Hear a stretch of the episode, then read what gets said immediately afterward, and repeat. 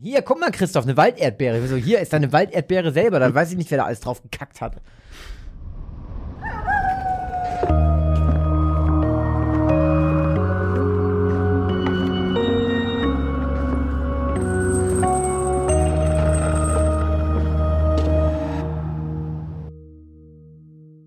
Moin und herzlich willkommen bei Geschichten aus dem Altbau, dem Grusel-Podcast mit dem X-Faktor, mit Christoph Wellbrock und Josch Kliemann. Am Ende jeder Folge liegt es dann an Ihnen, liebe Zuhörerinnen und Zuhörer, Fakten von Fiktion zu trennen und zu entscheiden, ob die Geschichten auf wahren Ereignissen basieren oder ob Christoph und Josch sich alles nur ausgedacht haben. Und bevor wir dazu kommen, ob in unseren letzten zwei unheimlichen Geschichten voller schauriger Ereignisse, mysteriöser Vorkommnisse und unerklärbarer Phänomene ein wahrer Kern gesteckt hat, wie immer, ihr kennt es doch, die kleine Spoilerwarnung. Die neuen Geschichten beginnen ab 29 Minuten und 16. Und davor reden wir ein bisschen über die Geschichten vom letzten Mal. Und damit würde ich sagen, fangen wir auch direkt erstmal an. Stimmt, deine Geschichte, äh, du hast angefangen, du hast aufgeschlossen. Mhm. Paranoia. Du hast uns von einer älteren Dame erzählt, die tja ein bisschen paranoid ist und ich glaube auch wirklich so eine attestierte Krankheit hat. Ach nee, Quatsch, die auf der Straße gelebt hat sehr, sehr lange, mhm. die sehr, sehr lange obdachlos war und davon eigentlich eben so einen Knacks davon getragen hat und eben sehr misstrauisch ist und eben auch ja so ein bisschen an Verfolgungswahn äh, leidet und so eine paranoide Störung äh, zu haben scheint. Ähm, auf jeden Fall lebt sie nicht mehr auf der Straße, sondern ähm, da fragt man sich eigentlich, was schlimmer ist. Äh, sie lebt jetzt in einem der schlimmsten Sozialbauten Chicagos und ja, kommt eigentlich nach Hause und geht in ihre Wohnung und äh, schließt die Tür auch gefühlt siebenmal ab und will eigentlich später zu Bett gehen, hört dann aber aus dem Badezimmer ein paar komische Geräusche hinter dem Spiegelglas. Und tja, ich glaube, du beschreibst jetzt ein, ein ähm, nicht ein Kratzen, sondern ein Scharren. Ein Scharren, genau, mhm. ein Scharren. Und ähm, sie wählt dann kurze Zeit später den Notruf, die äh, 911, und ähm, sagt dem Beamten am anderen Ende der Leitung, sie kommen durch meinen Spiegel, sie kommen durch meinen Spiegel. Tja, und als dann später ähm, eine Streife in der Wohnung aufkreuzt, liegt die Frau mit, ich glaube, aufgeschnittener Kehle tot auf dem Badezimmerboden und es ist weder eine Tatwaffe zu erkennen, noch sonst irgendeine Spur. Plus die Tür vom Badezimmer war abgeschlossen und die Tür musste, nee, die Wohnzimmertür, die, die, die, Wohnungstür war abgeschlossen und die Polizisten mussten die auch gewaltsam öffnen. Das heißt, sie wissen gar nicht, wie der oder die Täterin oder was auch immer da rausgekommen ist. Ja. So. Genau.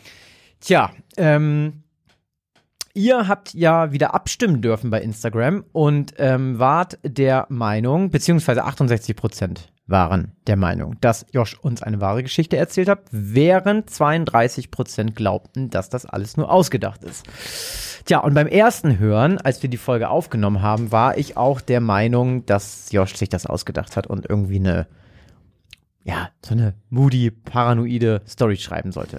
So, was dann aber mich beim zweiten Mal hören ein bisschen ähm, mich auf einen anderen Pfad gelockt hat, war, dass ich mir dann dachte, wenn Josh sich das ausgedacht hätte, dann hätte er das anders enden lassen. Dann wäre da irgendwie noch ein Twist gewesen. Irgendwas mit dieser Paranoia. Irgendwas hättest du da noch mit. Weil so gesehen wäre es einfach so, okay, die ist irgendwie ein bisschen paranoid, haben wir alle verstanden. Okay, jetzt ist sie tot. What? So, und dann habe ich gedacht, das ist ein bisschen zu schlapp. Fehlte dir da der klassische Kliman am Ende, oder Der was? klassische Kliman fehlte mir. So kann man es sagen, genau. So, und dann habe ich gedacht, okay, whatever da passiert ist, keine Ahnung, aber ich würde jetzt mal sagen, es ist wahr. So, ich wurde dann auch gespoilert, ah, später ah, okay. noch. Da will ich jetzt, aber das kann ich jetzt nicht sagen, das wusste ich nicht und das habe ich auch gar nicht vermutet. So. Okay. Ähm, trotzdem hatte ich vorher schon den Gedanken, dass die Geschichte wahr sein könnte, mhm. weil ich eben geglaubt habe, du hättest uns sonst noch wirklich irgendeinen Twist mit reingetwistet. und ähm, ja, ich bin jetzt aber auf die Auflösung in voller Länge gespannt. Okay, also äh, es ist korrekt, Christopher hat schon erzählt, er wurde gespoilt, in Anführungszeichen. Wir wollen ja mal, dass ihr klugscheißt, wenn ihr das wisst. Und hat es anscheinend auch schon gesehen, aber er war sich anscheinend auch vorher schon sicher. Passiert ist das Ganze 1987 in Chicago in den sogenannten Abla Houses. Und Abla, also oder ABLA, ich weiß ehrlich gesagt nicht, ob man das abkürzt oder komplett ausspricht, aber das war ein Housing Project in Chicago. Und die Projects, das sind in Amerika so Sozialwohnungen. Und äh, das sind ganz oft aber keine einzelnen Wohnungen, sondern oft riesige Gebäudekomplexe oder komplette Viertel. Und da sollen halt. Queensbridge zum Beispiel, eines der bekannten, bekanntesten, ich glaube, das größte Wohnprojekt in den USA, New York City in Queens. Okay, das wusste ich zum äh, Beispiel Mob. Deep her und Nas. Aha, okay. Und in diesem Projekt sollen auf jeden Fall selbst die Ärmsten der Ärmen äh, noch die Möglichkeit haben, eine Wohnung zu mieten. Und oftmals entstehen dadurch aber eben auch Viertel mit extrem hoher Kriminalität. Und die Abla Homes in Chicago waren genauso ein Housing Project und äh, bestanden aus mehreren großen Gebäuden, in denen insgesamt 3596 Wohnungen lagen. Und zu der Höchstzeit haben da insgesamt über 17.000 Menschen gewohnt. Sieb, das ist krass, das ist so mehr als das Doppelte von der Samtgemeinde, wo ich herkomme. Oh ja, bei mir auch. Also nicht mehr als das Doppelte, aber es ist auf jeden Fall mehr Also als die- 17.000. Ja, ja. Bei So. mir ist es auch mehr, mehr als Boah. komplett, äh, obwohl ist das so? Weiß ich. Aber so in dem Dreh auf jeden Fall. Es ist auf jeden Fall arsch viel. Vor allem, wenn du überlegst, das sind 3500 Wohnungen und das ist ähm, fast das Sechsfache. Das heißt, es müssen immer in jeder dieser Wohnungen fast sechs Leute gewohnt haben. Wenn du überlegst, dass irgendwer bestimmt alleine wohnt, sind es dementsprechend mehr in den anderen. Stimmt die Rechnung? Sechs mal drei? 6 mal 3 sind 18. Ja, dann ist es ein bisschen weniger. Fünf, das ist ungefähr das Fünffache. Das heißt, fünf Leute pro Wohnung in etwa zur Höchstzeit. Ähm, leider wurden diese Housing Projects aber extrem günstig gebaut und nach der Fertigstellung quasi einfach überhaupt nicht mehr gewartet, wodurch die halt mehr und mehr verfallen sind und es einfach alles komplett im Arsch war. Und Ruth McCoy war eine der Bewohnerinnen in diesen Abla-Houses. Und das ist die Person aus meiner Geschichte. Ganz, ganz viel aus meiner Geschichte ist auch einfach exakt so, wie es in Wirklichkeit gewesen ist. Äh, sie ist lange obdachlos gewesen, hat durch die vielen Traumata auf der Straße ähm, litt sie unter Paranoia, hat mittlerweile dann irgendwann medizinische Hilfe in dem psychiatrischen Zentrum in der Nähe ähm, bekommen und eine Unterkunft in diesen Häusern. Und am Abend des 22. Aprils hat Ruth McCoy bei der Polizei angerufen und gesagt, dass jemand aus dem Apartment nebenan durch ihren Medizinschrank kommen will. Und das wurde von der Polizei dann aber einfach nur als Ruhestörung durch einen Nachbarn aufgenommen. Deswegen kam halt keine Streife vorbei. Dann hat eine andere Nachbarin eine ganze Weile später die Polizei nochmal angerufen, weil sie Schüsse gehört hat. Gott. Und äh, dann kam tatsächlich die Polizei und da, also das geht noch ein bisschen weiter mit der Polizei. Dann kam die Polizei vorbei mit dem Hausmeister, der hat gesagt, er hat keinen Schlüssel. Dann ist die Polizei einfach wieder abgehauen. Hey, warte mal, aber die kamen wegen Schüssen in den Projects. Die kamen da rein. Und dann sind zu, die zu der ran- Haustür. Zu der Haustür von Ruth, weil sie ge gesagt hat, die Nachbarin hat gesagt, da kamen Schüsse aus der Aus Wohnung. der Wohnung. Ja. Ach Sie so. hat da Schüsse gehört. Okay. So, dann geht die Polizei zu der Wohnung hin mit dem Hausmeister und er sagt, ich habe keinen Schlüssel. Dann sagen die, okay, pff, dann Hauen wir jetzt wieder ab. gehen wir wieder. So, dann sind die einfach abgehauen. Am nächsten Tag hat sich eine andere Nachbarin gemeldet, weil die, weil Ruth eigentlich jeden Tag bei ihr vorbeikommt. Dann kam die Polizei wieder vorbei mit äh, sechs Polizisten und fünf Securities dieser Housing Projects, die haben anscheinend so eigene Securities, standen vor der Tür, haben sie aber wieder nicht aufgemacht, weil sie gesagt haben, okay, wenn wir die jetzt aufbrechen, haben die Securities gesagt, dann müssen wir erstmal, können wir verklagt werden von der Bewohnerin. Oh Gott. Und zweitens äh, müsste dann irgendwer hier warten, bis die repariert wird und aufpassen, damit hier niemand was klaut. Und das ist zu anstrengend und zu aufwendig und sind wieder abgehauen. Und dann noch einen Tag später hat noch mal jemand, hat die Nachbarin die Verwaltung der Projects angerufen und erst dann wurde mit einem Schlosser das Tür, die Tür aufgemacht. Und Also dann, da war die schon, keine Ahnung, drei Tage tot. und dann haben sie die leicht verwesende äh, Leiche von Ruth McCoy dann gefunden. Hast du, hast du gesagt, zu welcher Jahreszeit das war? ähm, April. Hm, also kann schon sein, dass das, wobei Chicago ist nicht so warm, oder? Also es, es hieß in dem Bericht, den ich gelesen habe, dass als sie die gedreht haben, kam ein ganz schön krass verwesener Geruch durch die ja, Wohnung. Also das ist wohl schon ein bisschen länger dann da gewesen. Auf jeden Fall, anders als in meiner Geschichte, äh, hatte sie vier Schusswunden und wurde nicht äh, die Kehle aufgeschnitten. Für den Mord wurden dann zwei Nachbarn, 18 und 21 Jahre alt, verhaftet und angeklagt, weil man gesehen hat, wie sie mit ihrem Fernseher und ihrem Schaukelstuhl durch das Haus gelaufen sind und sie geklaut haben. Das heißt, wahrscheinlich haben sie die dafür ge äh, gekillt, für einen Schaukelstuhl und einen Fernseher, wurden aus Mangel aus Beweisen aber dann freigelassen. Also es ist einfach niemals jemand verknackt worden für diesen Mord. Alter. Dass die dafür nicht belangt werden für diesen Mord, liegt aber auch daran, dass diese Kriminalitätsquote in diesen Projects so krass ist. Ich habe Sachen gelesen, ist unfassbar. Da werfen Leute ihre Babys einfach aus dem Fenster. Da brechen Leute durch die Wände und vergewaltigen die Nachbarn. Ähm, das, jeden Tag werden da Leute ermordet. Das ist Eigentlich Sodom und unglaublich. Gomorra. Also wirklich richtig, richtig krass. Und dass dieser Fall überhaupt in die, in die Zeitung kam, lag halt daran, dass man nicht genau wusste, wie die da reingekommen sind. Und dann hat man herausgefunden, die sind tatsächlich durch den Spiegel im Badezimmer gekommen. Denn es gibt in Amerika so eine Sache, dass sie da oft eine Lücke hinterlassen. Dass sie, weil hinter dem Spiegel dann immer die Leitungen irgendwie, irgendwie Wasserleitungen durchgehen. Und damit man die besser warten kann oder einfacher, lässt man da einfach das offen und hängt einfach nur einen Spiegel drüber. Und in diesen Projects ist es halt so, dass quasi die Badezimmer an Badezimmer gebaut sind. Das heißt, wenn du deinen Spiegel abnimmst und dein Nachbar auch, könnt ihr euch angucken. Dazwischen ist eine Lücke, wo eure Leitungen durchlaufen und es euch trennt nichts außer so ein bisschen Rigips und ein Spiegelschrank. Aber, aber wie, äh, das heißt, wenn, aber dann muss ja diese Ruth, wenn sie ihren Spiegelschrank geöffnet hat.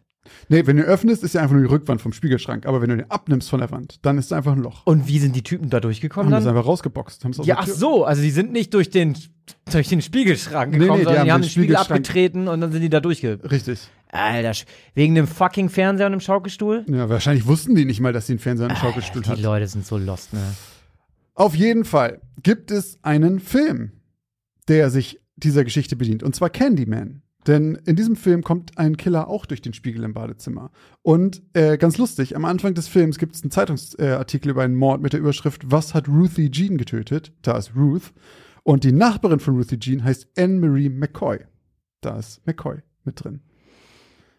Da hat der. Das klingt irgendwie nach wie was uns. von uns, ne? Und ich habe es auch gelesen und dachte so, genauso hätte ich es auch Ja, gemacht. geil. Fand ich ganz witzig. ähm, die haben wirklich einfach diese Geschichte genommen und genauso hätten wir auch was darum geschrieben. Also daher darauf, ähm, also Candyman bedient sich diesem Killer durch den Spiegel und diese Figur Candyman kommt ja auch durch den Spiegel, nur halt ein bisschen anders dann.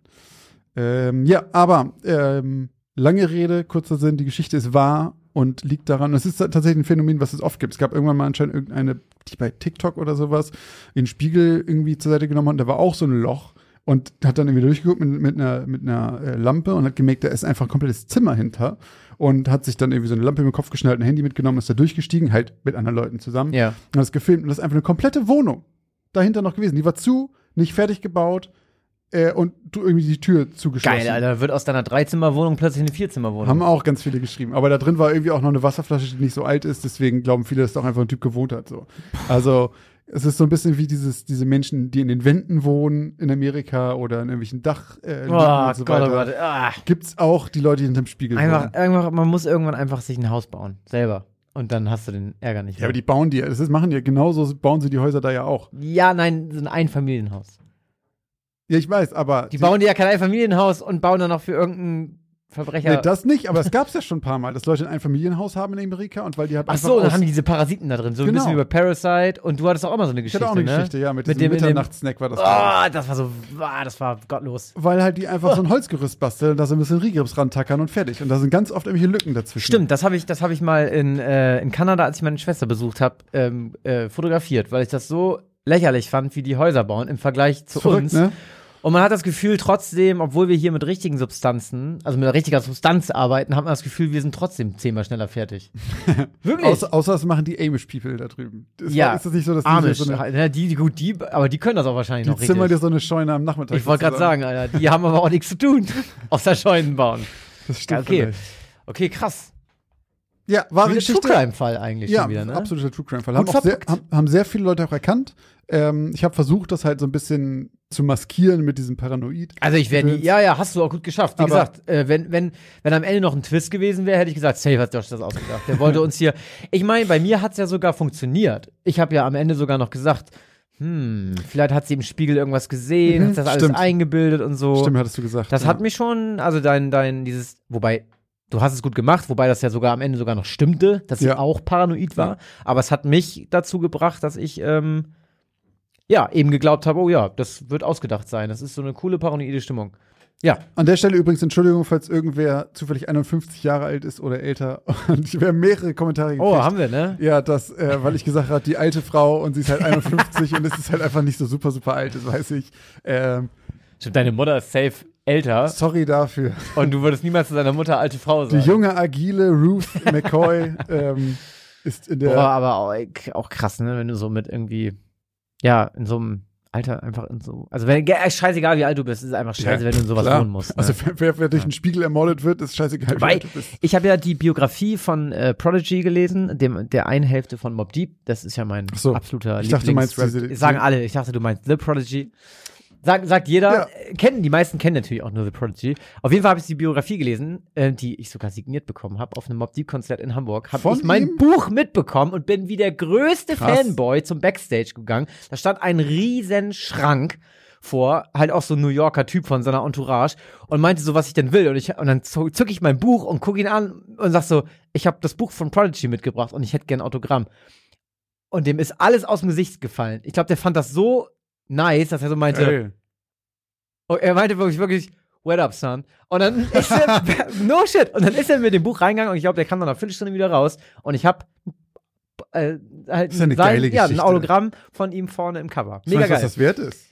Ach, keine Ahnung. Ja, ich weiß, der, also- der ist auch gestorben leider. Also wahrscheinlich ist das sogar was wert. Aber auf jeden Fall hat der, erzählt der halt auch echt ganz schön krasse Stories aus seinen Projects da- aus Queensbridge. Unter anderem, wie der Bruder von Havoc, also der andere Mhm. Teil von Mob Deep, Killer Black, der war anscheinend richtig geisteskrank. Der hat einfach jemanden wegen dem Discman erschossen.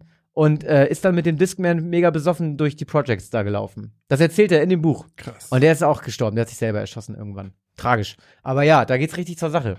Ey, also da gibt's so viele Geschichten. Es ist halt eben so, genau wie auch, was ich eben gesagt hatte, super viele davon weiß man einfach gar nicht, weil überhaupt nicht mehr darüber berichtet wird, weil die Leute oder die Polizei fährt halt teilweise, Ja, die hören, da ist irgendwie, keine Ahnung, haben sich zwei Gangs geschossen, die fahren teilweise nicht mal mehr hin. Ja, ich meine, guck mal, wenn du hier den Polizeipressebericht liest in Bremen, da Ja. ist ja schon verhältnismäßig viel für unsere Verhältnisse. Berlin ist ja nochmal eine Ecke. Ja. Wahrscheinlich kannst du ein ganzes äh, Polizeihauptquartier für ein so ein Project abstellen und du hast, kannst da jeden Tag 30 Seiten füllen. Das habe ich mal gehört, dass in Chicago und Detroit fallen irgendwie jeden Tag so viele Schüsse wie irgendwie in, in halb Europa nicht oder sowas. Das ist unfassbar. Ja, Chicago ist aber auch hart, ne? Also, Ja. ich glaube, Kanye West kommt aus Chicago. Aber ich glaube, der ist ganz, ähm, ich glaube, der ist relativ gut aufgewachsen. Hm. Aber ich glaube, Chicago soll richtig sick sein. Ja, habe ich schon ein paar Mal Ähm. gehört. Chicago ist so schon, schon ein hartes Pflaster irgendwie. Gut. Gut. Christoph hat auch eine Geschichte mit Para geschrieben, aber Yes. nicht Paranoid, sondern Parasit. Yes. Äh, nicht Paranoia, sondern Parasit. Äh, und in Was hast du Christoph gesagt? Nicht Para, sondern Parasit? Paranoid. Paranoid und Parasit wäre Ah, aber auch cool Ja, gewesen. stimmt. Ah, fuck, wäre vielleicht besser gewesen. Egal. Also, in Christophs Geschichte Parasit ähm, hat Christoph etwas für den Dschungel getan, da er mit seiner Geschichte dafür gesorgt hat, dass der Tourismus in Regenwäldern für alle Zukunft auf Null reduziert Yes. wird, weil kein Mensch sich damit hin Hört auf, den Wald abzureißen, da will eh keiner mehr hin. Jetzt ist vorbei auf jeden Fall. Also ich gehe da nicht mehr hin. In Christophs Geschichte geht es um einen jungen Abenteurer, der einen äh, Urwaldurlaub äh, sich gönnt und dann durch die Gegend vor. und dann durch die Gegend wundert. Ich glaube, der wollte mal testen, ob er das kann oder sowas. Wie war das denn nochmal? Er hatte schon immer davon geträumt Irgendwie und so, jetzt ne? hat er sich das mal äh, den Traum erfüllt. Und dann fragt er sich ja selber, ob es eigentlich ein Albtraum war, den er da geträumt Ja. hat. Auf jeden Fall ist er da unterwegs mit zwei Flaschen Wasser, aber die eine davon war leider nicht ganz dicht und läuft halt aus und so ist er nur noch mit einer unterwegs und das reicht halt einfach nicht so, dass ihm früher oder später zwangsweise das Wasser ausgeht und er da äh, dadurch, dass er halt auch hardcore am Schwitzen ist, auch einiges an Körperflüssigkeit verliert und das eigentlich mal nachtanken müsste.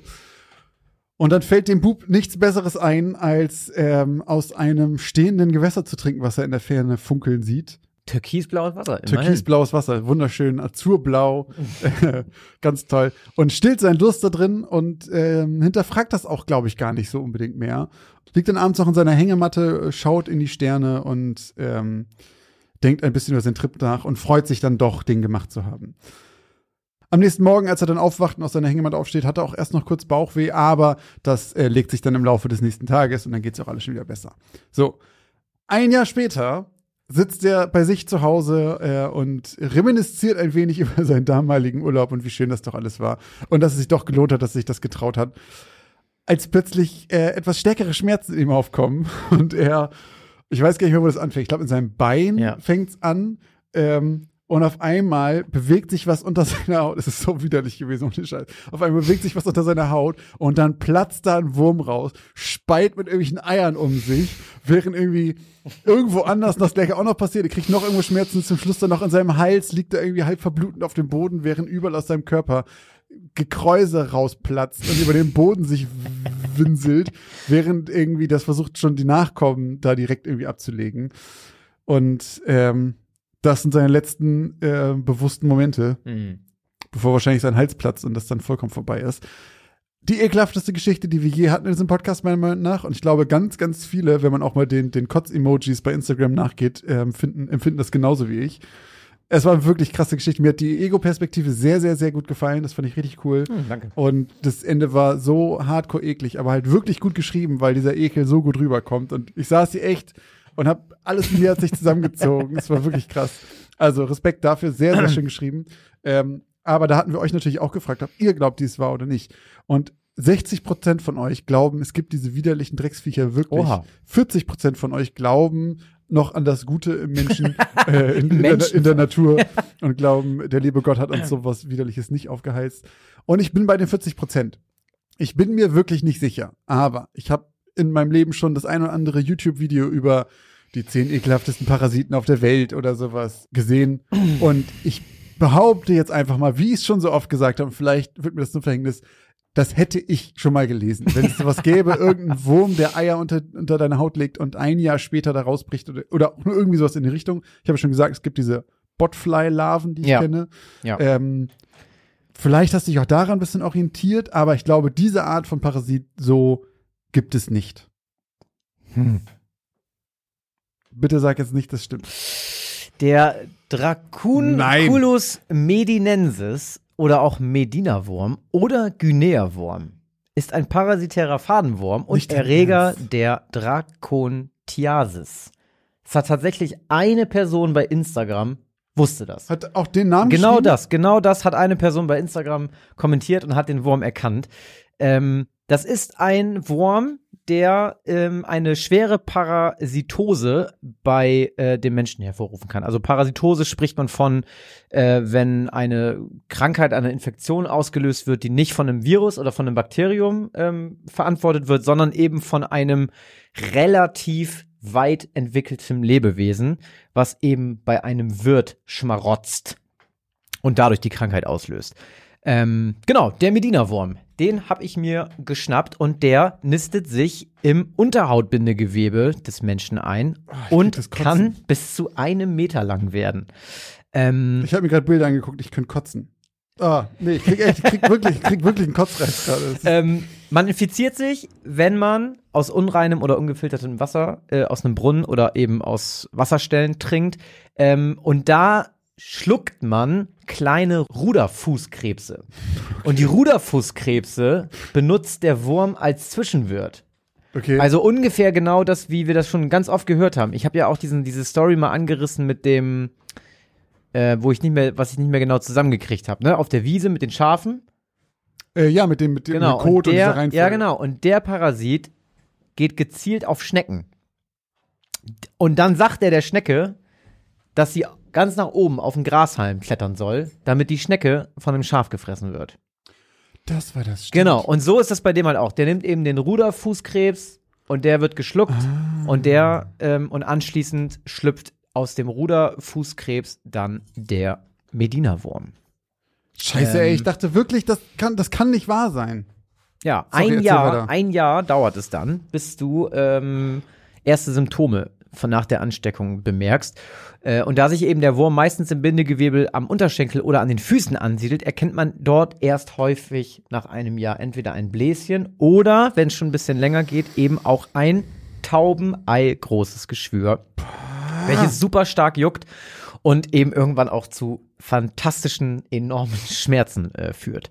Genau, und sobald die Wunde mit Wasser in Kontakt kommt, platzt sie auf und der weibliche Wurm kommt raus und spuckt seine Larven aus. Über den ganzen Platz da. Ähm, und dann ist es leider eben so, da du eine offene Wunde hast und da ein Wurm rausguckt, dass Betroffene eben dann noch zig weitere Infektionen davon tragen.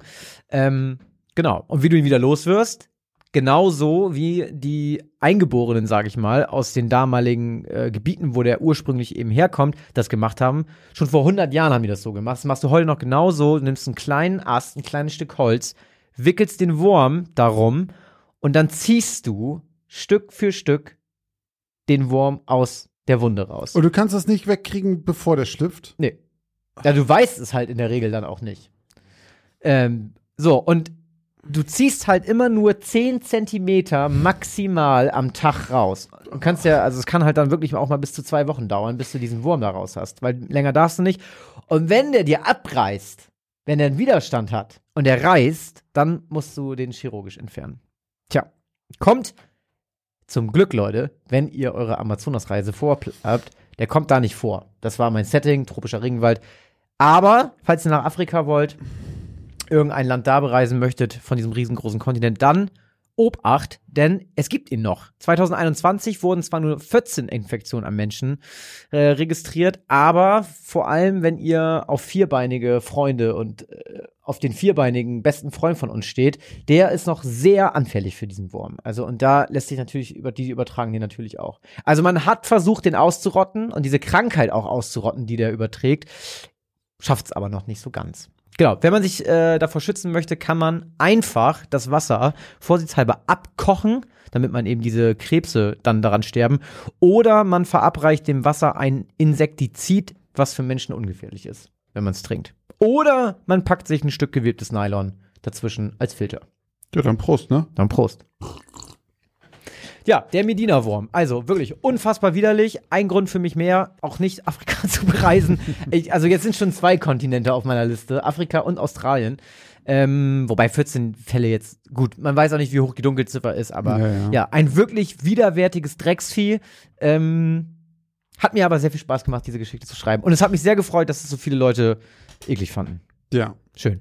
Ich zahle ähm, ich zahl jetzt hier meinen Euro, der mich meine Unschuld gekostet hat, dass ich jetzt ab jetzt weiß, es gibt sowas Widerliches auf der Welt. Yes, Dankeschön. Das hatten wir lange nicht mehr, glaube ich. Ich, wirklich nicht. Lange nicht mehr in der Kasse geklingelt, die Mr. Crazy uns äh, gebaut hat. Ich wünschte, wir hätten es heute auch wieder nicht. Nicht, weil es mich einen Euro gekostet hat, sondern weil ich jetzt über die Existenz des Medina-Wurms weiß. Ah. Ey, Parasiten von Scheiß finde ich schlimmer als Haie und Bären und Schlangen und also selbst Spinnen. Ich finde so Parasiten unter der Haut ist einfach, ist eine andere Art von widerlich auf jeden Fall. Ja. Wieder einmal haben Josch und Christoph die Grenze zwischen Realität und Illusion überschritten. Wie ging es Ihnen beim Hören der letzten zwei Geschichten aus dem Altbau? Konnten Sie Wahrheit von Fiktion unterscheiden? Jetzt machen wir eine kurze Werbeunterbrechung. Was glaubt ihr, gebt ihr eigentlich so für Essen im Monat aus? Oder für Klamotten? Oder um nebenan in dem kleinen süßen Café einen Cappuccino zu trinken? Was auch immer ihr gerade vermutet, vielleicht liegt ihr mit diesen Vermutungen ganz schön daneben. Wenn ihr das mal überprüfen wollt, dann kann euch die App Finanzguru dabei helfen, denn dort könnt ihr Budgets einstellen für verschiedene Sachen, die ihr braucht, zum Beispiel fürs Einkaufen, für Essen oder was auch immer ihr sonst ähm, budgetieren wollt und dann mal so einen kleinen Self-Check machen, ob ihr denn wirklich da liegt, wo ihr glaubt, dass ihr liegt oder doch merkt, oh, ich gebe vielleicht ganz schön viel Geld für Cappuccini aus.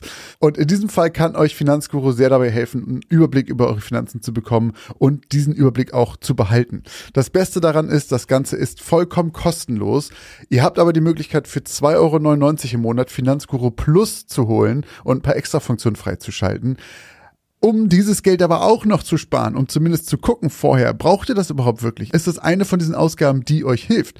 Dafür könnt ihr Finanzguru Plus drei Monate komplett kostenlos testen. Dafür müsst ihr einfach nur den Code ALTBAU benutzen. Der ist 30 Tage lang gültig und damit bekommt ihr drei Monate Finanzguru Plus vollkommen kostenlos. Ganz wichtig jedoch, das gilt nur für Neukunden. Das heißt, wenn ihr schon Kunde da seid, dann seid ihr wahrscheinlich eh glücklich damit und braucht ihn gar nicht. Die Anleitung, wie das funktioniert, könnt ihr ganz einfach hier finden bei uns in den Shownotes. Das haben wir euch wie immer hier verlinkt. Also probiert es jetzt gerne aus und guckt mal, wo ihr bei euren Budgets in Wirklichkeit liegt und ob da nicht für irgendwas viel zu viel Geld flöten geht.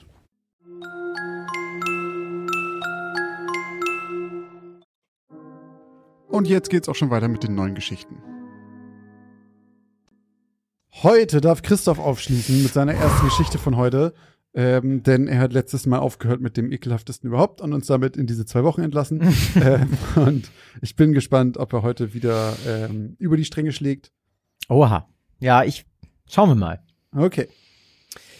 Meine Geschichte in dieser Folge lautet Vier Jahreszeiten. Kapitel 1 Eine heiße Sommernacht Erhaben funkelt der Mond vom wolkenlosen Himmel herab in die kleinen Vorgärten der braven Bürger und strahlt silbern durch die gardinenverhangenen Fenster der Nachbarschaft. Es ist ruhig, nur das Zirpen der Grillen ist zu hören. Die Nacht ist über die kleine Siedlung hereingebrochen und trotz der immer noch konstanten schwülen 28 Grad Celsius ist fast jeder Bewohner eines Hauses, auf das der Mondschein fällt, in einem tiefen Schlaf. Nur einer ist noch wach. Dennis. Denn Dennis kann nicht schlafen. Vor ein paar Minuten hatte er sich noch durch sein schweißnasses Laken gewälzt, weil er einfach nicht zur Ruhe kam. Ein Gedanke geisterte ihm durch den Kopf. Ein Gedanke, der ihn seit längerem begleitete und den er nicht mehr los wurde. Ein Gedanke, der ihn erregte und ihn gleichzeitig verstörte. Auch in Dennis Zimmer hatte sich der silbrige Schimmer des Vollmondes in dieser heißen Sommernacht ausgebreitet. Er war geräuschlos über den ockerfarbenen Teppich geschlichen und anschließend die Wand hinaufgekrochen, die Dennis mit zahlreichen Medaillen und anderen Auszeichnungen der örtlichen Pfadfindergruppe dekoriert hatte. Knoten lagen ihm. Da konnte ihm keiner was vormachen. Weder damals, als er noch ein Wölfling war, noch heute, als Explorer. Dennis kneift die Augen zusammen. Das Mondsilber, welches vom Gold einer seiner Medaillen reflektiert wird, blendet ihn durch seine Maske hindurch. Sein Atem geht schwer, denn unter der Maske ist es bestimmt noch fünf Grad wärmer. Doch das ist nicht der einzige Grund.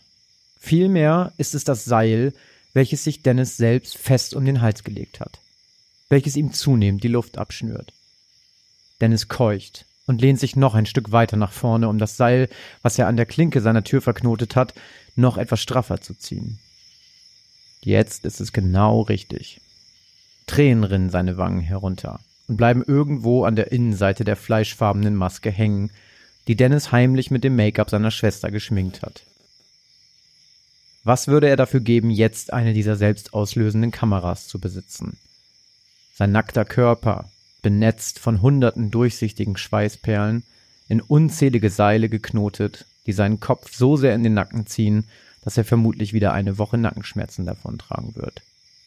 Der rote Lippenstift der Maske, der angestrahlt vom kühlen Licht des Vollmondes so rot wie tausend Rosen glüht und aus Dennis zusammengepressten Lippen nur ein leises Wimmern hervorbringt. Ein Bild, was er garantiert niemals in seinem Leben vergessen würde. Kapitel 2 Ein kühler Herbstabend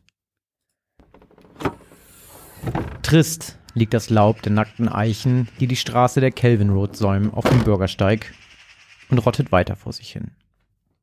Es ist kühl und ein paar Elstern schackern aus dem kahlen Geäst auf Bob herab.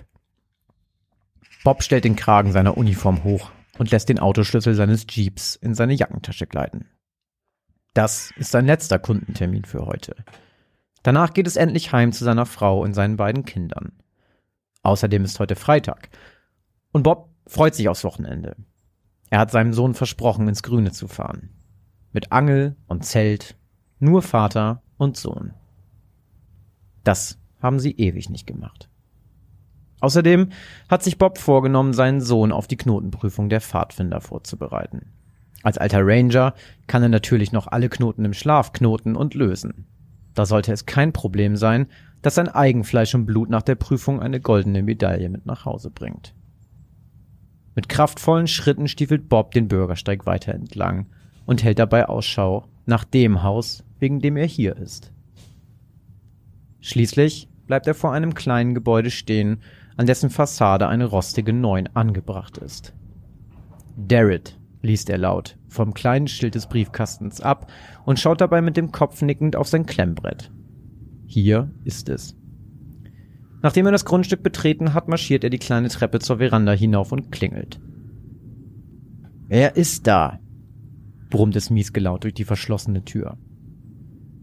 Mein Name ist Nott, Bob Thomas Nott, vom A&K Sicherheitsdienst für Haus und Hof. Mr. Darrett, Sie haben für heute einen Termin. Ach ja, richtig. Verzeihen Sie, aber diese verdammten Kinder mit ihren verdammten Streichen heutzutage. Kommen Sie rein. Bevor sich die Tür öffnet, schüttelt Bob den Kopf. Dann betritt er das Haus von Mr. Darrett und reicht ihm zur Begrüßung höflich die Hand. Nach etwa 30 Minuten ist der Termin vorüber und Bob und sein Kunde stehen wieder auf der Veranda des Hauses. Was meinen Sie denn, wie lange die Installation in etwa dauern wird? Sie wissen ja selber, was hier gerade in der Nachbarschaft los ist. Da schläft man besser, wenn man weiß, dass alle Türen gesichert sind und die Alarmanlage scharf ist. Keine Sorge, Mr. Darrett, antwortet Bob. Wir haben zwar gerade wirklich nicht wenige Aufträge, aber in spätestens zehn Tagen habe ich Ihr Haus auf den aktuellsten Stand der Haussicherheitstechnik gebracht. Bob lächelt freundlich, wirft Mr. Darrett ein Zwinkern zu und sagt zum Abschluss, machen Sie sich keine Sorgen. Kapitel 3 Ein kalter Wintermorgen Eiskalt liegt die mit einer hauchdünnen Eisschicht benetzte Straße unter den vier Winterreifen des Wagens, der langsam am Straßenrand zum Stehen kommt. Der Ranger zieht die Handbremse an. Er hat lange auf diesen Tag gewartet. Mit einem Druck auf den kleinen Knopf auf der Mittelkonsole öffnet sich mit einem leisen Klicken das Handschuhfach und der Ranger holt etwas daraus hervor. Sein Hitkit. Vorsichtig legt er die kleine Box in seinen Schoß, atmet tief ein und steigt aus. Es sind nur wenige Schritte bis zu dem Haus, um das der Ranger schon seit Monaten immer kleinere Kreise gezogen hat. Zielstrebig, in gleichmäßigem Tempo, geht er brav den Bürgersteig entlang. Nur noch ein Haus. Dann ist er da. Von der anderen Straßenseite brummt das Motorengeräusch eines laufenden Forts herüber. Es ist kalt. Vermutlich will der Besitzer den Wagen vorwärmen. Mit knirschenden Schritten stapft der Ranger unbehelligt weiter über den liegen gebliebenen Schnee. Er ist da. Er vergewissert sich, dass ihn niemand beobachtet, dann streift er ungesehen unter den Ästen einer Fichte hindurch und dringt in den Garten des Hauses ein. Jetzt zieht er aus dem Inneren seiner Kordjacke einen Bolzenschneider mit roten Plastikgriffen. Er muss keine Kraft aufwenden. Der Schneider ist neu und die Kanten sind scharf. Die Telefonleitung wird von ihm durchtrennt wie ein Stück Butter von einer warmen Messerschneide. Der Ranger spürt, dass sich sein Puls beschleunigt hat. Er ist erregt. Es gibt jetzt kein Zurück mehr. Für den Bolzenschneider hat er jetzt keine Verwendung mehr.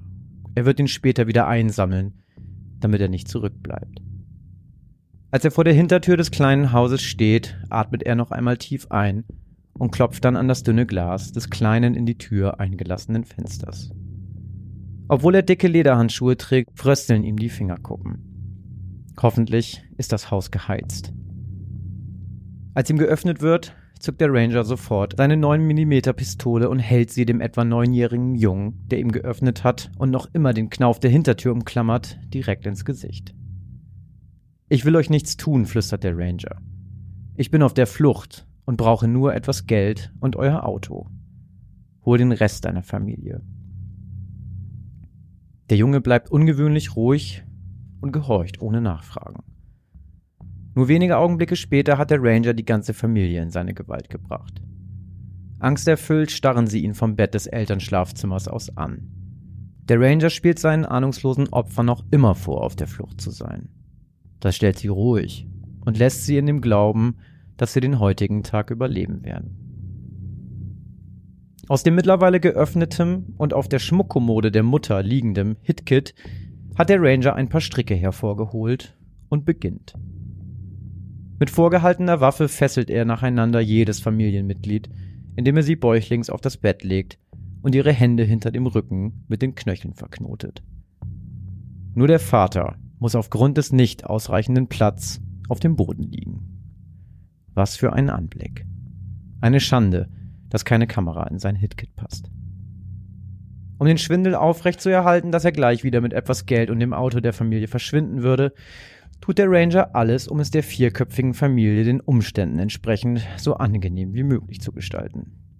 Da der Vater sich letzte Woche eine Rippe gebrochen hat und sich über Schmerzen aufgrund seiner Liegeposition beschwert, ist der Ranger zuvorkommend und legt ihm einen weichen Mantel unter den Oberkörper. Gern geschehen. Er greift erneut nach seinem Hitkit. Sein Puls ist mittlerweile wieder völlig normal. Seine vier Opfer liegen alle ihm den Rücken zugedreht vor ihm. Der Ranger entschließt sich mit dem Vater anzufangen und zieht ihm ohne Vorwarnung von hinten eine Plastiktüte über den Kopf, die er mit einem dünnen Seil an seinem Hals abschnürt. Dann geht er mit einer zweiten Plastiktüte zur Mutter herüber, die jetzt durch das durch die Plastiktüte etwas gedämpfte Geschrei ihres Mannes etwas unruhig geworden ist. Gleich nicht mehr. Der Ranger vollzieht gerade die gleiche Prozedur an ihr, wie eben auch an ihrem Mann, als er aus dem Augenwinkel plötzlich bemerkt, dass der Vater noch immer atmet und wie wild herumzappelt. Sollte er nicht schon längst tot sein? Um den Fehler nicht noch ein zweites Mal zu begehen, beschließt er, die Plastiktüte am Hals der Mutter mit seinen eigenen Händen zu fixieren. Und es dauert länger, als er es sich vorgestellt hat. Als sie schließlich bewegungslos zusammensackt, atmet der Ranger erleichtert auf und knöpft sich anschließend ohne Umschweife die schätzungsweise elfjährige Tochter der Familie vor. Sie verliert deutlich schneller das Bewusstsein als ihre Mutter. Er zieht die Tüte von ihr herab und will sie gerade dem Sohn überstülpen. Da bäubt sich die totgeglaubte Mutter plötzlich auf und zappelt so wild auf dem Bett herum, dass sie fast auf den Vater fällt. Entschlossen zieht der Ranger einen Strick aus seiner hinteren Hosentasche und wickelt ihn der Mutter mit ganzer Kraft um den Hals. Als sie schließlich keinen Ton mehr von sich gibt und der Ranger eine leichte bläuliche Farbe unter ihren Augen erkennen kann, kehrt er, bevor er mit dem Sohn weitermacht, zum immer noch atmenden und kreischenden Vater zurück. Die Plastiktüte an dessen Hinterkopf hat ein Loch. Ärgerlich. Der Ranger schaut sich um. Auf einem in der Ecke stehenden Stuhl stapeln sich verschiedene Textilien. Er greift sich ein T-Shirt, legt es über das Loch in der Plastiktüte und zieht seine vorletzte frische Tüte aus dem Hitkit.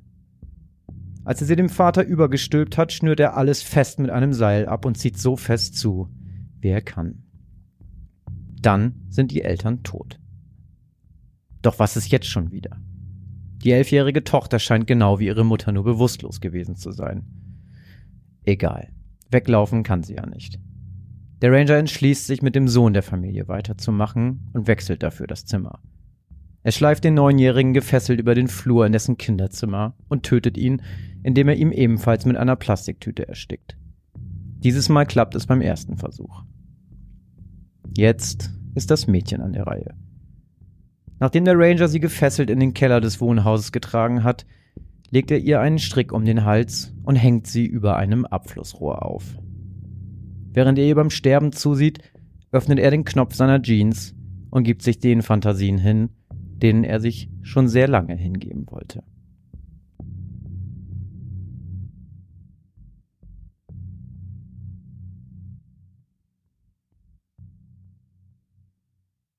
Kapitel 4 Ein milder Frühlingsnachmittag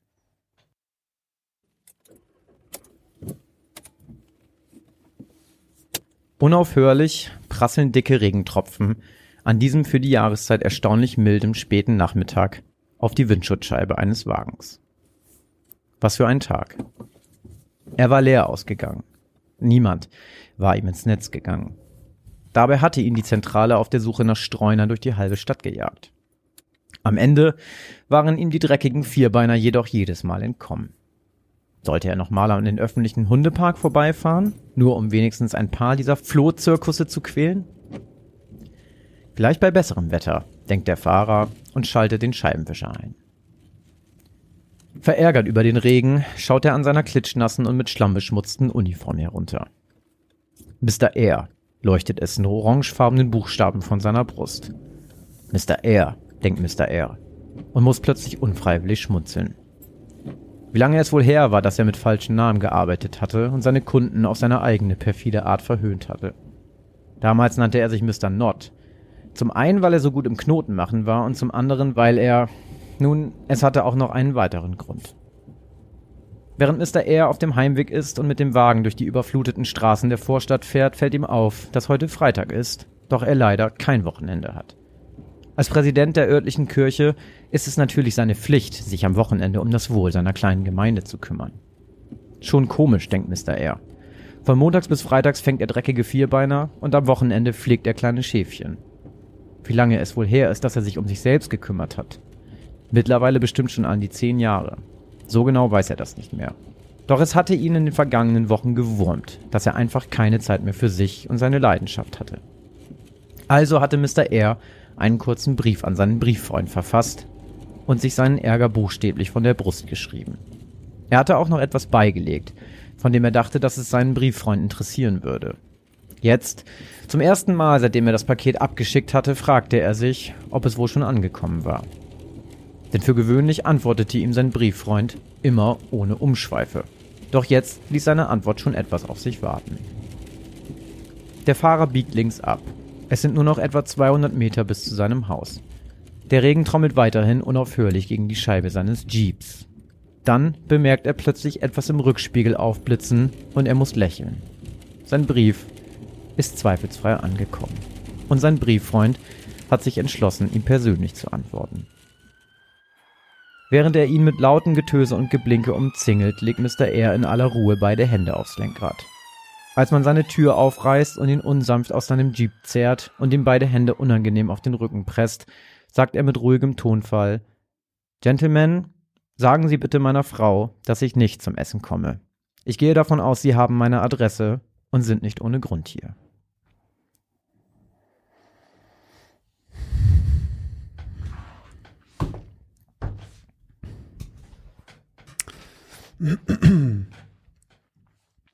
Also mir hat erstmal das Stilmittel mit den Jahreszeiten sehr, sehr gut gefallen. Fand ich ziemlich cool, coole, coole Art, die Geschichte ähm, zu strukturieren. Ähm, sehr hart zwischendurch, fand ich.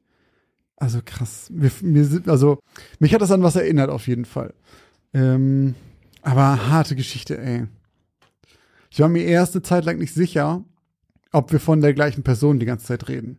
In den Jahreszeiten. Weil das dann irgendwie, weißt du, und ähm, ja, war zwischenzeitlich ein bisschen verwirrt und sowas, weil ich nicht genau wusste, okay, wohin geht das denn jetzt? Und dann macht es aber dann doch irgendwie Klick. Hat mir sehr, sehr gut gefallen, wirklich gut geschrieben. Sehr lange Geschichte, sehr ausführlich, aber wirklich gut, ey. Hat mir hm. echt gut gefallen. Bin ich sehr gespannt, was unsere Hörerinnen und Hörer äh, davon halten. Ja, ich auch. Ja, viel mehr kann ich jetzt tatsächlich gar nicht dazu sagen. Muss ähm, man auch gar nicht. Vielleicht hören wir einfach jetzt Geschichte 2. Okay. Meine Geschichte dieses Mal trägt den Namen Mehr als tausend Worte. Das mechanische Klicken war wie Musik in Johns Ohren. Erneut zog er den Schnellspannhebel und schaute durch den Sucher. Wieder öffnete und schloss sich die Blende seiner Kamera im Bruchteil einer Sekunde und belichtete den Film in ihrem Inneren. Es war wie ein Zauber. Ein Zauber, der die flüchtige Wirklichkeit einfror und fähig war, einzelne Augenblicke für immer einzufangen. Und John beherrschte ihn wie kaum ein anderer. Seine treue alte Canon-Kamera begleitete ihn nun schon seit fast zehn Jahren. Er hatte sie damals günstig gebraucht gekauft, noch lange bevor er sich das erste Mal mit Belichtungszeiten, verschiedenen Filmbeschaffenheiten oder Bildkomposition beschäftigt hatte. Dementsprechend bestanden seine ersten Fotografien auch überwiegend aus unscharfen Daumen, die auf dem Objektiv lagen, konturlosen Gesichtern, die zu nah an der Kamera waren, oder schiefen Bildern von Häusern oder Wolken.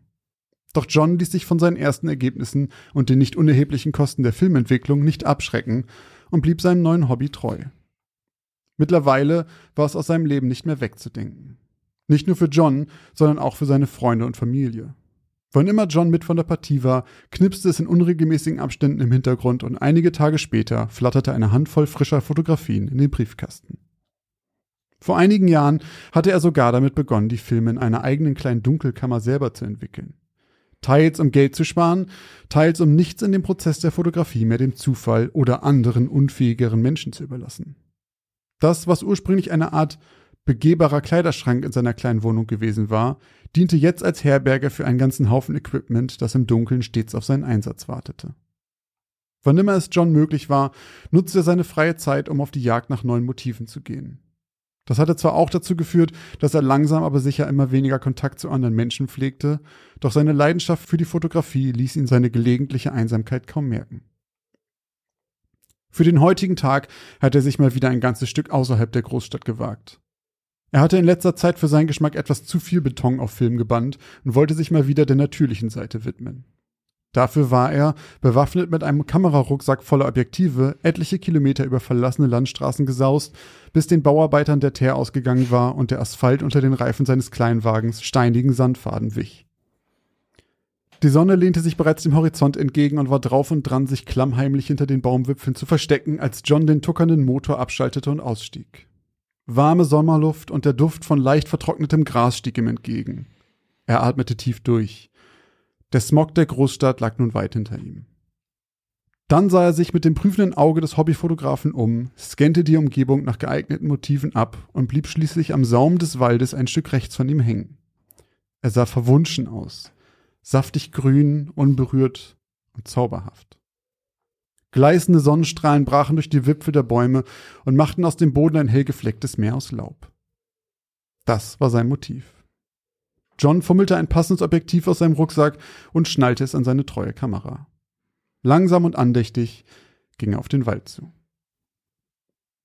Während es langsam dämmerte und die Sonne wunderschöne, rötlich-gelbe Lichtstrahlen durch die Wipfel der Bäume am Rande des Waldes warf, versuchte John eifrig, sie auf den Film in seiner Kamera zu bannen. Vorsichtig legte er sich bäuchlings auf den feuchten Boden und spannte den Schnellspannhebel der Kamera. Dann richtete er sie auf den Forst vor sich, setzte sein Auge an den Sucher und drückte ab. Blitzschnell schloss sich der Shutter der Kamera und vor Johns Auge wurde es dunkel, als ob er geblinzelt hätte. Ebenso schnell wie er sich geschlossen hatte, schnellte der Verschluss der Kamera wieder auf und gab den Blick auf eine Gestalt frei. In einiger Entfernung zwischen den Bäumen am Horizont war plötzlich jemand aufgetaucht. John konnte nicht viel mehr von ihr erkennen als ihre groben Umrisse, doch es sah aus wie ein Mensch. Im Gegensatz zu John schien die Gestalt jedoch ohne Rucksack oder sonstiges Gepäck unterwegs zu sein. Vorsichtig drehte er an dem Objektiv, um näher heranzuzoomen.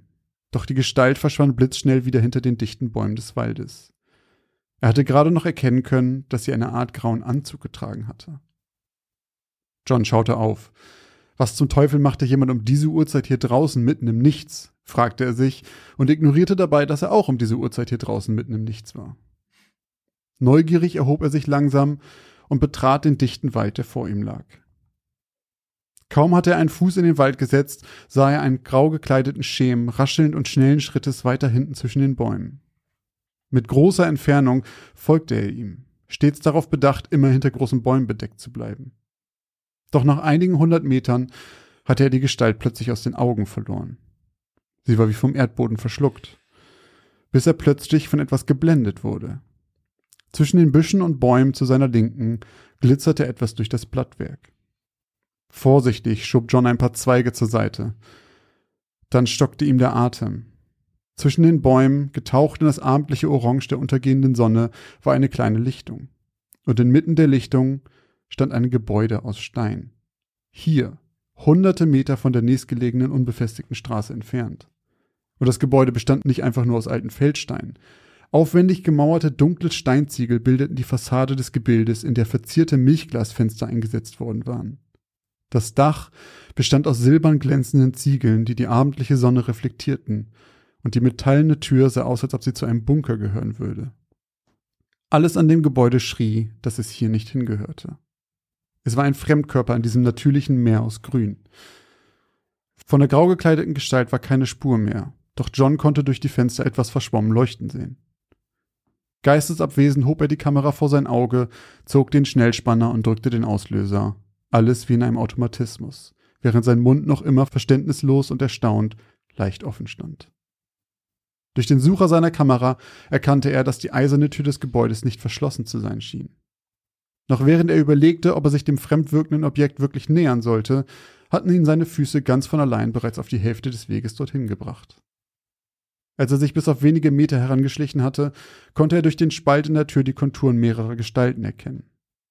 Die Person, die er auf dem Weg hierher verfolgt hatte, war also nicht alleine. Er konnte mindestens vier von ihnen sehen. Sie alle waren grau gekleidet und standen mit dem Rücken zur Tür. Alle schienen nach vorne zu starren, ohne ein Geräusch von sich zu geben. Und sie alle hatten graues, schütteres Haar, unter dem blasse, kränkliche Haut den Kopf bedeckte. Vorsichtig hob John die Kamera an sein Auge und zoomte langsam an den Hinterkopf der Gestalt, die am nächsten zur Tür stand. Nervös lag sein Finger auf dem Auslöser. Dann endlich drückte er ab. Wie jedes Mal verdunkelte sich das Bild im Sucher für die Zeit, die der Shutter brauchte, um sich wie ein blinzelndes Auge zu schließen und wieder zu öffnen. Doch als Johns Blick auf die Gestalt wieder frei wurde, hatte sich der blasshäutige Kopf plötzlich gedreht, und zwei graue Augen starrten ihm direkt ins Gesicht. Und doch waren es nicht die Augen, die John dazu brachten, mit einem lauten Schrei, der über die Lichtung hallte, aufzuspringen und kreischend wegzulaufen. Es war der schmallippige Mund der Gestalt, der mit schwarzen Schnüren zugenäht wurde, die sich schmerzhaft spannten, als die bleiche Figur zu einem bitteren, gezwungenen Grinsen angesetzt hatte. Der Blick der Gestalt verfolgte John, während er stolpernd und schreiend durch den Wald humpelte, während er mit nass geschwitzten Händen versuchte, seinen Wagen aufzuschließen, und auch als er mit stark überhöhter Geschwindigkeit in seinem kleinen Wagen zurück in die Stadt fuhr, war das Bild der vernähten Lippen noch immer so präsent vor ihm, als würde er ein Foto vor sich haben. Ein Foto. John schauderte es. Er hatte die Gestalt fotografiert. Mit einer Mischung aus Ekel und Aufregung stürmte er in seine Wohnung und direkt weiter in seine kleine Dunkelkammer. Vollkommen in rotes Licht getaucht, öffnete er mit zitternden Händen den Verschluss seiner Kamera und nahm den Film heraus, rollte ihn ab und spannte eines der letzten aufgenommenen Bilder in den Vergrößerer. Darunter legte er das Fotopapier in den Maskenrahmen und belichtete es. Als die automatische Zeitschaltuhr abgelaufen war, war der Raum wieder in pures rotes Licht getaucht. John griff das Fotopapier mit einer Zange und tauchte es nervös in die Schale mit der Entwicklerflüssigkeit. Als er es jedoch herausnahm, um es in das zweite Bad zu tauchen, zog ein kalter Schauer über seinen Rücken. Irgendetwas stimmte mit dem Bild nicht. Als er es aus der zweiten Flüssigkeit nahm, um es in die Fixiererflüssigkeit zu tauchen und den Entwicklungsprozess damit abzuschließen, wurde ihm auch bewusst, was mit dem Bild nicht stimmte. Es war leer. Naja, nicht wirklich leer. Es zeigte eine große Lichtung inmitten eines dichten Waldes, aber eben auch nicht mehr als das. Von dem merkwürdigen Gebäude aus Stein mit den silbernen Ziegeln war weit und breit nichts zu sehen. Nach einem kurzen Augenblick der Ratlosigkeit fing John sich wieder und griff erneut zu der Filmrolle aus seiner Kamera. Dieses Mal entschied er sich für das letzte Bild auf dem Film. Das Bild, das er von den grauen Gestalten geschossen hatte, kurz bevor er das grauenvoll präparierte Gesicht gesehen und die Beine in die Hand genommen hatte. Wieder ging er den gesamten Entwicklungsprozess des Fotos durch, nur um am Ende vor demselben Ergebnis zu stehen. Es zeigte nichts weiter als die gähnende Leere der Waldlichtung. Das Foto glitt dem fassungslosen John aus seinen müden Händen, und nur wenige Sekunden später sagte er selber, ungläubig neben dem Foto, auf dem Boden zusammen. Das war's? Das war's. Also, also ich muss ja sagen, ich hatte auf jeden Fall zwei Geschichten, die du bereits geschrieben hast, an die mich das erinnert hat. Ja. Also am Anfang musste ich natürlich an die Geschichte, ich weiß nicht mehr, wie sie hieß, aber an die Slenderman-Geschichte denken. Aha, ja. Mit dem Wald Ja, und ja. so und der Gestalt, die da ist. das war auch so ein Waldsaum. So, wo er dann, ja. wo er in diesem Haus ist, musste ich an die Geschichte denken mit dem Typen in der Sakristei, Ja. der dann diese, diese Kuttenleute sieht. Mit dem Ritual, meinst Ja, du? genau. Und dann ist mir eben eingefallen, und ich bin mir ziemlich sicher, woher die Inspiration für diese Geschichte bei dir kam. Bin mir ziemlich sicher, dass ich es weiß. Ich bin mir ziemlich sicher, dass ich weiß, woran du gerade denkst. Kann es sein, dass wir das auf Twitch gestreamt haben? Das, Das- das- glaubst du, dass ich das, glaube, ne? Genau, das ist das, Gut, wo ich gut. glaube, dass du daran denkst. Aber da hat sich auf jeden Fall jemand mal, also ich weiß ja, du, also vielleicht tue ich dir jetzt auch äh, übel, aber du, ich würde jetzt sagen, du bist jetzt nicht unbedingt der Experte in Fotografien, deswegen ich, hätte ich gesagt, da hast du dich mal wieder schön reingenördet Also ich habe gar und keine schön, Ahnung von Fotos. schön Recherche betrieben. Das finde ich ja immer ganz geil. Es macht auch immer richtig Bock, ne? Machst du ja, hast du ja auch schon öfter gemacht, auch bei so deinen Bootsfahrtgeschichten. Mhm. Das hat man auf jeden Fall gemerkt, dass du jetzt einen Plan hast oder eine ungefähre Vorstellung davon hast, wie, wie man fotografiert. Also bei dem Bootding war das damals auch so, dass man ähm, man liest sich ganz so rein, wenn man ganz viel wissen will. Irgendwo musst du dann einen Cut machen, weil du sagst, okay, Jetzt ich kann mir jetzt much. nicht Boot, Bootsfahren komplett drauf schaffen Ja. für eine Geschichte so. ja. Und ich wette, es gibt bei egal welches Thema man sich, wo man sich reinliest, es gibt irgendwelche spitzfindigen Leute, die richtig Ahnung haben und sagen, ah, da merkt man, dass er das nicht kennt. Aber, äh, aber fand ich gut. Also war auch wieder sehr, sehr, sehr, sehr viele Adjektive, sehr schön alles beschrieben, fand ich sehr gut. Ähm, und Alter, zugenähte Gesichter, zu, also zugenähte Münder und dann so ein oh, Digga, das ist so bah, widerlich.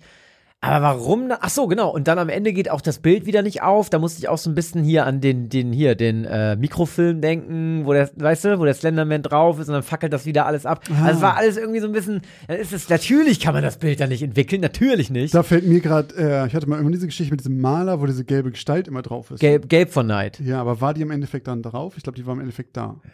Aber jetzt und am Ende sackt er einfach zusammen. Mhm. Bin sehr gespannt auf die Auflösung. Und ich bin gespannt, ob, wenn du sie dir ausgedacht hast, ob die Vermutung von mir stimmt, dass du nochmal, ich weiß überhaupt nicht mehr, wie das Spiel heißt. Äh, irgendwas mit M?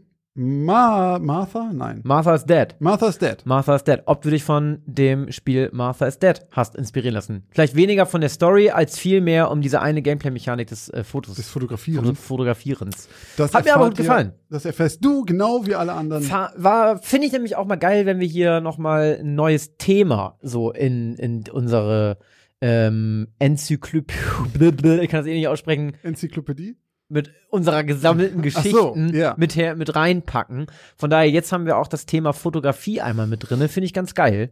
Ähm, und alle Hobbyfotografen und Fotografinnen und alle Profis äh, werden uns jetzt bestimmt schreiben. Haare raufen. Sehr gut geschrieben, Josh. Ach so, nee, ich der Shutter, der schnell zurück, du. Und ähm, aber ja, krass, ne, wenn man mal drüber nachdenkt.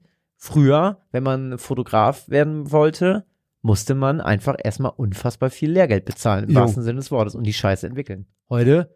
Also, ich meine, du kannst dich auch entwickeln lassen als Fotograf. Ich glaube, dann ist das, ich glaube, Ja, ja, aber es kostet ja Geld. Du hast Genau. einfach keine, du kannst einfach nicht drücken, drücken, drücken, drücken, Ja. drücken und sagen, okay, das ist kacke, das ist kacke, das ist kacke. Ich lösche die alle. Ja. Ich glaube auch. Also ich glaube, es ist immer noch eine krasse Kunst, wenn man das richtig gut kann, aber ich glaube, es ist halt sehr viel verzeihlicher geworden. Stell dir mal vor, du warst früher Ja. Hochzeitsfotograf oder so, machst Bilder ohne Ende und merkst erst, ob die gut sind in ein paar Wochen oder Ja, Tagen. wobei, gut, aber ja, früher musstest du wenigstens die Scheiße nicht noch bearbeiten. Nee, du konntest nicht. Du musstest nicht. Ja, du musst nicht, weil es nicht ging. Du hast richtig. einfach dieselbe Kohle genommen. Aber und damit hat sich das dann ausgeglichen für den so. ganzen, dass du alles weggeschmissen hast. Ist, aber das würde mich jetzt auch interessieren. Hier, äh, falls hier Wedding Planner oder Fotografen in unserer Hörerschaft sind, ähm, ist nicht so bearbeiten, kostet nicht extra? Nee.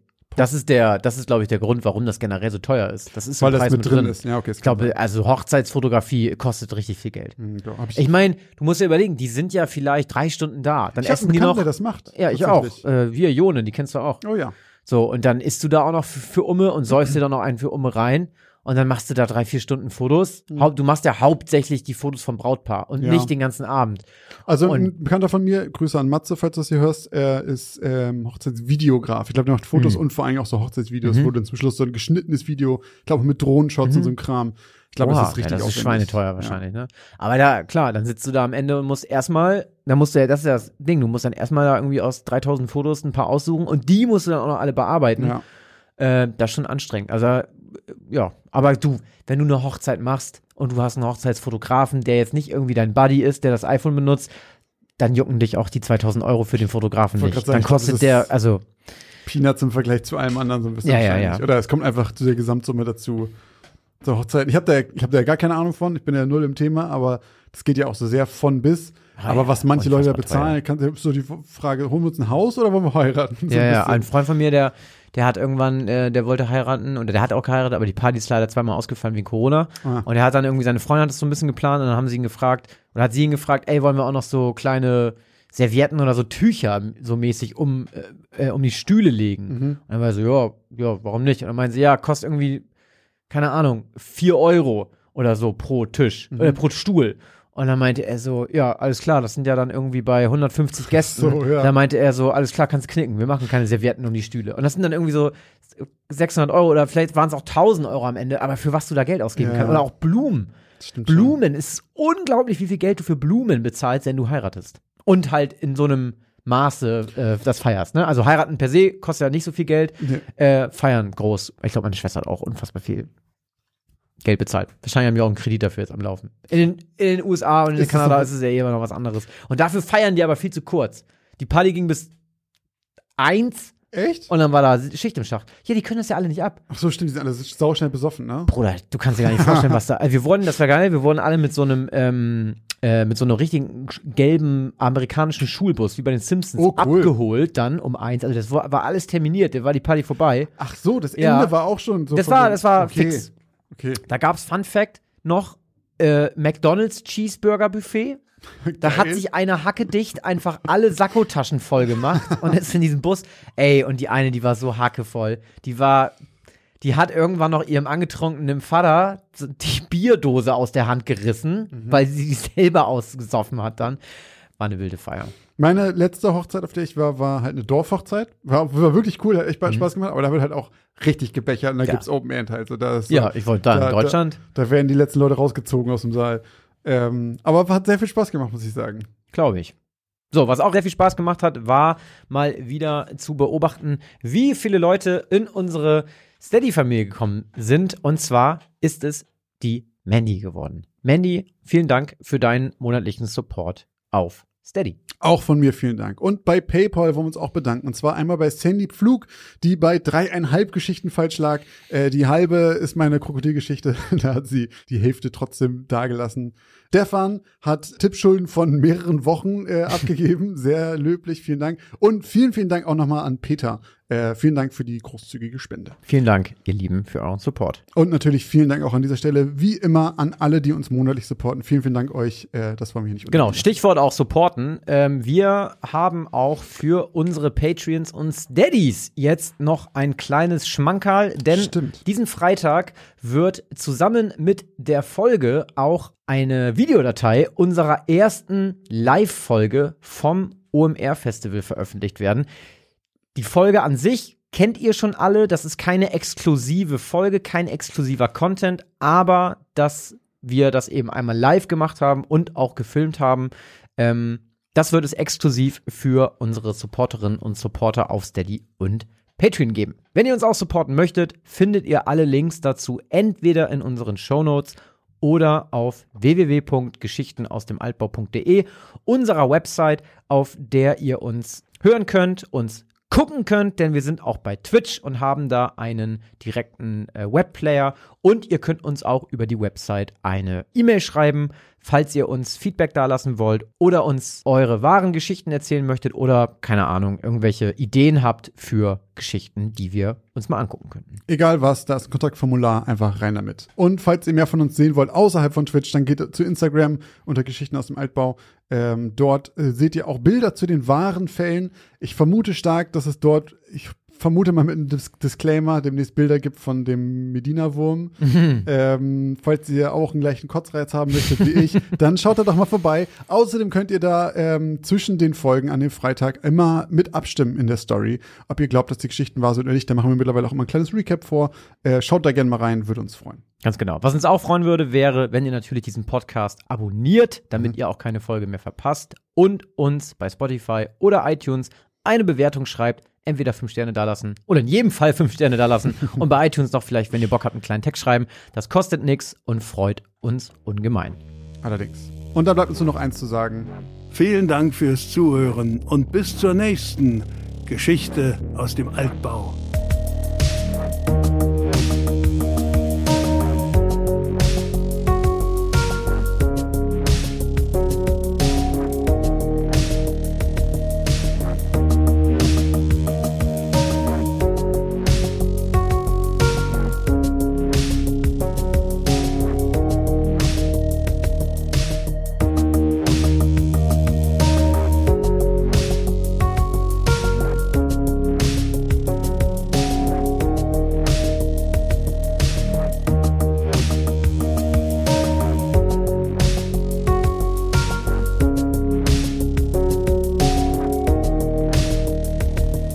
Vorsichtig legt er sich bauchlinks auf den feuchten Boden. Bauchlings oder Bäuchlings? Bäuchlings. Bäuchlings, glaube ich. Ich google mal eben hier. Bauchlings. Bäuchlings. Echt? Und Bauchlings. Gibt beides. Bäuchlings Bedeutung auf dem Bauch, auf dem Bauch, Bauchlings. Fremdwort.de. Meinten Sie Bäuchlings? Okay, dann ist Bäuchlings. Vorsichtig legt er sich bäuchlings auf den feuchten Boden. Wenn man das jetzt nochmal hört, macht das überhaupt keinen Bäuchlings Sinn. ist ein mega beschissenes Wort, ne? macht überhaupt keinen Sinn mehr. Wir, es kann Voll, alles warum heißen. links? Warum halt links? Es kann alles heißen. Wir hätten sie, wir hätten sie denn gerne hier essen. Bäuchlings. einmal bitte, einmal bitte Bäuchlings. Gleich auf diesen Nachname. Bauer Bäuchlings. Bäuchlings, das könnte auch irgendwie so ein Hobbit-Nachname Oh ja, sein. stimmt. Frodo Bäuchlings. Oh Gott. Bilbo Bäuchlings. Richtig gut.